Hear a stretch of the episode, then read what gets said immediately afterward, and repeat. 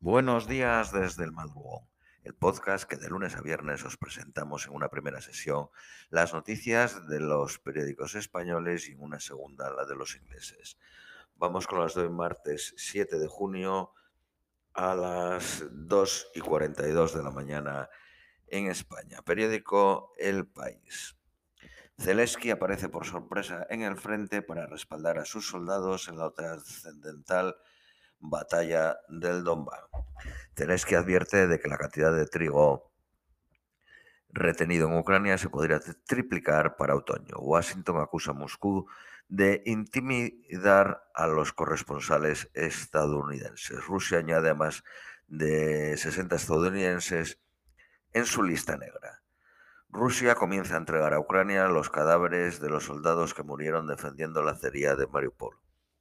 Estados Unidos ordena la incautación de dos aviones del oligarca ruso Roman Abramovich. Italia convoca al embajador ruso tras la denuncia de Moscú de una presunta campaña rusófaba. Boris Johnson sale debilitado tras salvar la rebelión interna.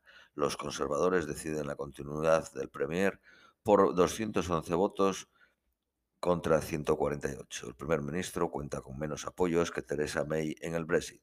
El escándalo de las fiestas en pandemia dilapida el éxito electoral de 2019. López Obrador no irá a la cumbre de las Américas por la exclusión de Cuba, Venezuela y Nicaragua.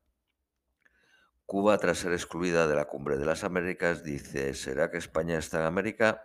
Porque España va para la cumbre. Desaparecidos un indigenista brasileño y un periodista británico en la Amazonia. Periódico ABC. Negociaciones entre Ucrania, Turquía y Rusia para desbloquear las exportaciones de cereales. Boris Johnson recibe en Downing Street a su homóloga estoniana para discutir sobre el fortalecimiento de la OTAN. Rusia impone una multa de 300.000 euros a Radio Free Europa, Radio Liberty por difusión de bulos. 75 millones de toneladas de grano podrían quedarse atrapadas en Ucrania para el otoño. Ucrania denuncia la muerte de 32 periodistas desde que comenzó la invasión de Rusia. Rusia anuncia el primer envío a Ucrania de un sistema de lanzacohetes múltiples. No, Rusia no, Reino Unido anuncia el envío de los lanzacohetes múltiples. Biden mantiene aranceles y sanciones a España. Y se estudian nuevas tasas pese a las presiones de Sánchez. El gobierno de Estados Unidos investiga empresas españolas por posibles prácticas contra la competencia. Periódico La Razón. Matan a tiros al ministro de Medio Ambiente de República Dominicana en su propio despacho por un íntimo amigo. El presidente de Uruguay no estará en la cumbre de las Américas tras, haber dado positivo en COVID-19. Irá en su lugar el ministro de Asuntos Exteriores. Periódico Cinco Días. Ferrovial tendrá negocio eh, aeronáutico y comercial en el aeropuerto John F. Kennedy hasta el 2060. El CEO de Tesla amenaza con abandonar la compra de Twitter por falta de datos sobre las cuentas falsas. Periódico El Economista. Ferrovial paga 1.064 millones a Carlili por el 49% del aeropuerto de John F. Kennedy. Estados Unidos permitirá a Repsol, y Chevron exportar petróleo y gas de Venezuela. El caos del control de pasaportes en la T4 llevó a 15.000 viajeros a perder el vuelo. Periódico ABC. El gobierno dispara un 300% las subvenciones a la fábrica de ideas de los socialistas, la Fundación Alternativas.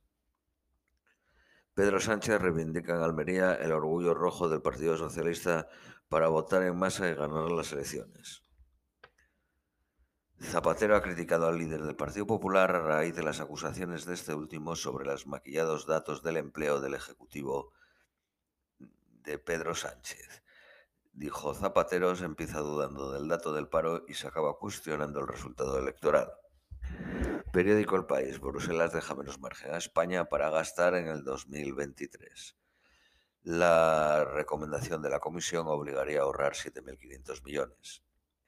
Sanciones para los restaurantes y bares que desperdicien alimentos. Eh, se les puede penar entre 6.000 y 150.000 euros. El Centro Nacional de Inteligencia avisó sobre la ofensiva judicial de Rabat contra el líder del Polisario. El debate electoral a seis, que se ha celebrado en Radio Televisión Española la noche de este lunes, se ha convertido en un todos contra el presidente de la Junta de Andalucía. Moreno acudió no con el ánimo de ganarlo, sino de no perderlo. periódico La Razón Ayuso estudia llevar su batalla por la educación hasta el constitucional.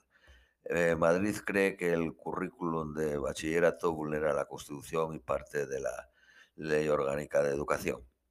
Moreno tira de gestión para reforzar la candidatura ante sus rivales, salva un debate centrado en la economía y los efectos de la pandemia. Primer cara a cara hoy en el Senado entre Feijóo y Pedro Sánchez. Esto es todo por hoy. Os deseamos un feliz martes y os esperamos mañana miércoles.